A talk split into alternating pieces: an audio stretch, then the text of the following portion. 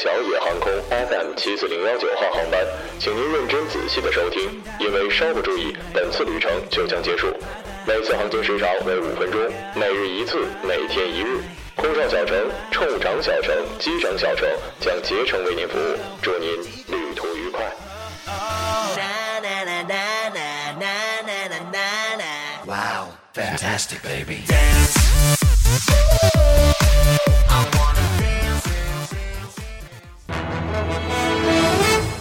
各位听众，晚上好。晚上好，今天是二零一六年五月二十三号，星期一，农历的四月十七。欢迎收听日节目。一九三四年的今天，电子琴发明家罗伯特·穆格出生，被称作合成器之父，是电子音乐的先锋。今天的节目主要内容有：小伙子命根做手术，女友跑了；学霸炮轰考试太简单，应该让不努力的人疼一疼。大连民居着火，三名补习小学生死亡。又有七十三所虚假大学曝光，IP 藏身境外。下面请听详细内容。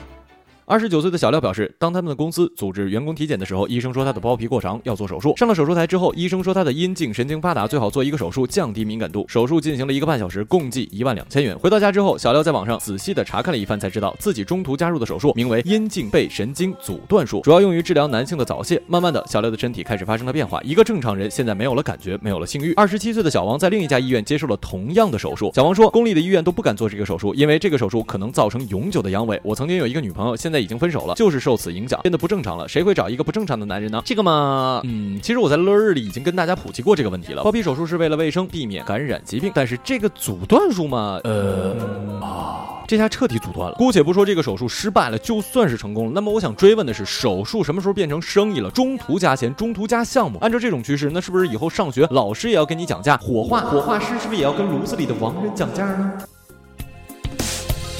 那一夜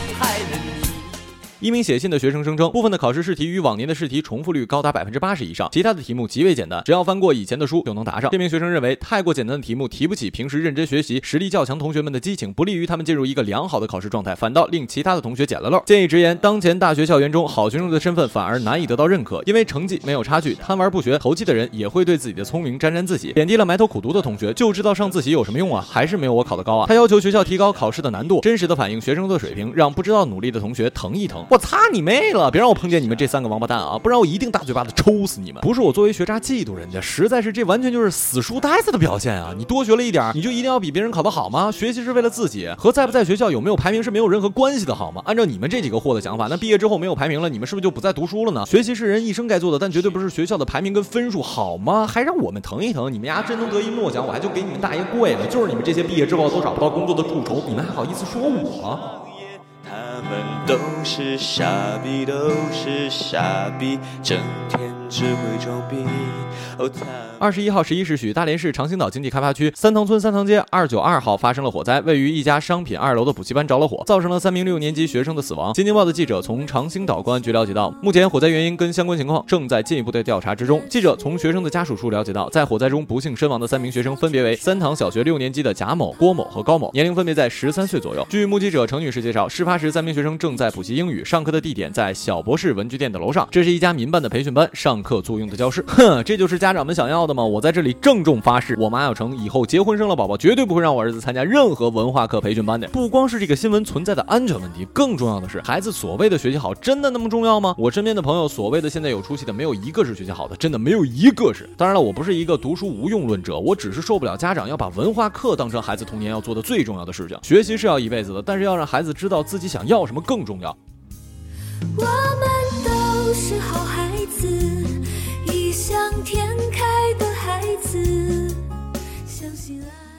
新华网北京五月二十二号的消息，距离高考还有半个月的时间，民间机构上大学网再次公布了第五批中国虚假大学的警示榜，七十三所大学被曝光。自二零一三年以来，该机构已经累计公布了五批共四百多所虚假大学。不法分子将被骗者的个人信息跟毕业信息，在一些仿冒教育部学信网非正规的查询平台进行建档联网，例如目前涌现的民教网、民信网和民院网、民学网等，方便用户查询，消除疑虑。实际上形成了一个假大学、假文凭、假认证的一条龙生态系统。我真的是惊了，为什么你们会相信？你不用去读书也可以获得别人通过努力获得的文凭呢？为什么你们会相信花几千块钱就可以买到我们花了四年花了好几万的学位呢？为什么你们会相信拿着这个文凭应聘的时候，单位会认为这是正规的呢？为什么你们都不想上大学了，还想要一个文凭呢？有那个功夫啊，学一门手艺可能比大学生还有竞争力呢。且天上不会掉馅饼，就算掉下来，您想想几千米的高空哎，也得把你砸死。